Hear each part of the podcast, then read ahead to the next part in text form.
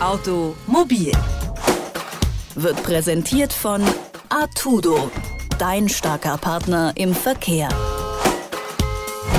Hallo zur heutigen Folge Automobil. Elektroantrieb oder Brennstoffzelle, Parkkoordination in Smart Cities, autonomes Fahren. Die Zukunftsideen für Autos hätten vor ein paar Jahren wahrscheinlich noch am ehesten bei Science-Fiction-Fans Anklang gefunden. Heute ist das aber alles schon greifbare Realität. Da wirken Touchscreens, wie sie heute überall zu finden sind, in Autos schon beinahe ein bisschen uninspiriert und veraltet. Und doch ist es gerade die Touchscreen-Technologie in Autos, die jüngst für rechtliche Probleme gesorgt hat. Welche das waren, bespreche ich mit meiner Kollegin Maureen Welter. Hallo Eva.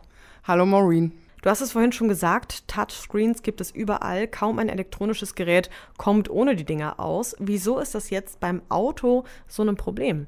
Grundsätzlich würde ich ja auch sagen, Touchscreens sind eigentlich voll die gute Sache, einfach weil sie so viele Knöpfe mit nur einer einzigen Schaltfläche ersetzen können und eigentlich Dinge viel einfacher bedienbar machen. Aber beim Auto ist halt das Problem, wenn du jetzt keine rein haptische Bedienung mehr hast, dann hast du eine optische und das heißt, der Blick ist abgelenkt. Und der Blick ist im Auto ja doch recht entscheidend. Ähm, genau, und deswegen gab es auch schon vor Jahren sehr starke Kritik an der zunehmenden Touchscreen-Technologie, weil man gesagt hat, das ist einfach zu gefährlich beim Autofahren. Und das ist jetzt quasi mit einem Gerichtsurteil nochmal bekräftigt worden.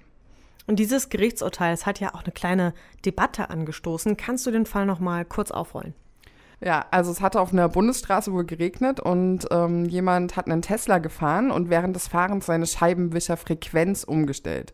Die ist äh, dort in einem Untermenü im Bordcomputer quasi drin. Und das heißt, es hat kurz gedauert, der musste da ein bisschen was machen und dann kam der Fahrer tatsächlich von der Straße ab und ist mit mehreren Bäumen kollidiert und sollte dann 200 Euro Strafe zahlen und hat seinen Führerschein für einen Monat verloren. Das äh, ist so über diesen sogenannten Handyparagraphen geregelt, dass man eben nicht, also keine elektronischen Geräte beim Fahren bedienen darf. Auch ähm, nicht das Auto selber. Genau. ja, das ist halt die Sache, ne? Genau. Smart. Man darf halt auf jeden Fall nicht so lange ähm, durch Bildschirmbedienung abgelenkt sein. Und der Fahrer ist dann in Revision gegangen, weil er so, wie du auch gerade meintest, äh, gesagt hat, die Scheibenwischer sind ja durchaus elementar fürs Fahren und das ist ja nicht mit einem Handy vergleichbar.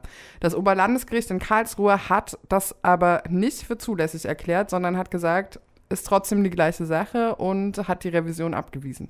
Also geht es vor allem um diese Unterscheidung von elementaren Prozessen und unwichtigen Nebenhandlungen wie Scheibenwischer bei Sturmregen. Ja, genau, das war halt so ein bisschen das Ding, dass man das dachte und dass äh, das auch so die Begründung war für die Revision. Jetzt ist aber klar, ähm, so läuft's nicht. Und äh, es ist nach wie vor so, dass die Bedienung von Touchscreens an Ampeln, also wenn jetzt rot ist oder auch in so einer kurzen Fahrpause oder wenn man halt wirklich nur ganz, ganz flüchtig hinschaut, dann ist es okay. Wie eben auch mit dem Handy oder mit dem Navi.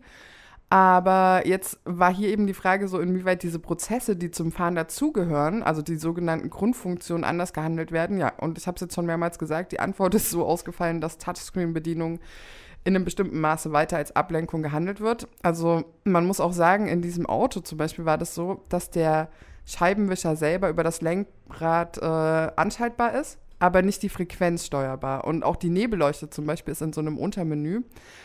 Genau, und äh, deswegen äh, war das zwar ein elementarer Prozess, ging aber trotzdem zu Kosten des Fahrenden.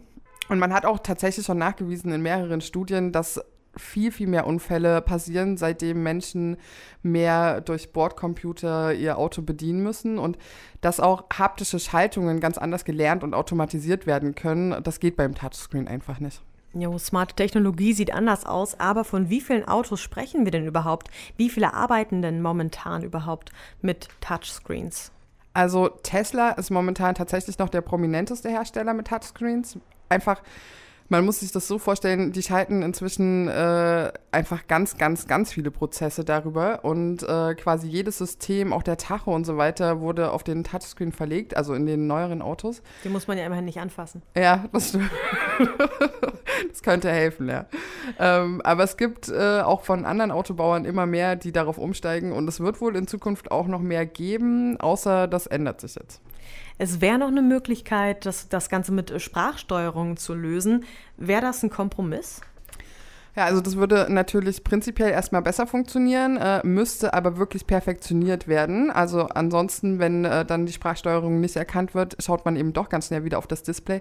Und man hat ja prinzipiell das Problem, dass Touchscreens generell haben, nämlich du hast eine gewisse Zeitverzögerung. Also wenn man mal vergleicht, wie schnell man reflexhaft eine Bewegung ausführt gegenüber einer Displaybedienung oder auch einer Sprachsteuerung, also gerade wenn jetzt irgendwas Unvorhergesehenes passiert, mal abgesehen davon, dass wenn jetzt Leute sich erschrecken, ich meine, wie oft kommt es das vor, dass man gar nicht weiß, was man sagen soll oder dass es einem so die Sprache verschlägt? Ja, wir haben hier gerade übrigens echte Autogeräusche für euch im Hintergrund eingespielt, weil es einfach viel zu heiß ist, als dass man das Fenster schließen kann. Ähm, zurück zu den Autos. Was heißt das denn überhaupt für die Autobauer in Zukunft? Ja, also bei dem Urteil jetzt ähm, hat es nur den Fahrenden getroffen. Für Tesla bedeutet das erstmal gar nichts, denn die Haftung liegt beim Fahrenden und nicht beim Autobauer. Prinzipiell ähm, ist es so, dass sich diese Untermenüfunktion, die ließe sich wohl auch umstellen. Also das könnten die Autobauer, also oder in dem Fall Tesla auch tatsächlich noch ändern. Allerdings kann das nur Tesla selber machen und nicht die fahrende Person selbst. Man kann jetzt aber schon mutmaßen, dass dieses Urteil für deutsche Autobauer auf jeden Fall ein Stück weit wegweisend sein wird, denn wenn die Fahrenden Unfälle und Fahrverbote riskieren, dann werden sie sich vielleicht trotz des Komforts, den so ein Touchscreen bietet, gegen so eine Bedienung entscheiden. Also besser bei Rädchen und Schaltern ganz oldschool bleiben. Danke Eva für das Gespräch. Automobil wird präsentiert von Artudo dein starker Partner im Verkehr.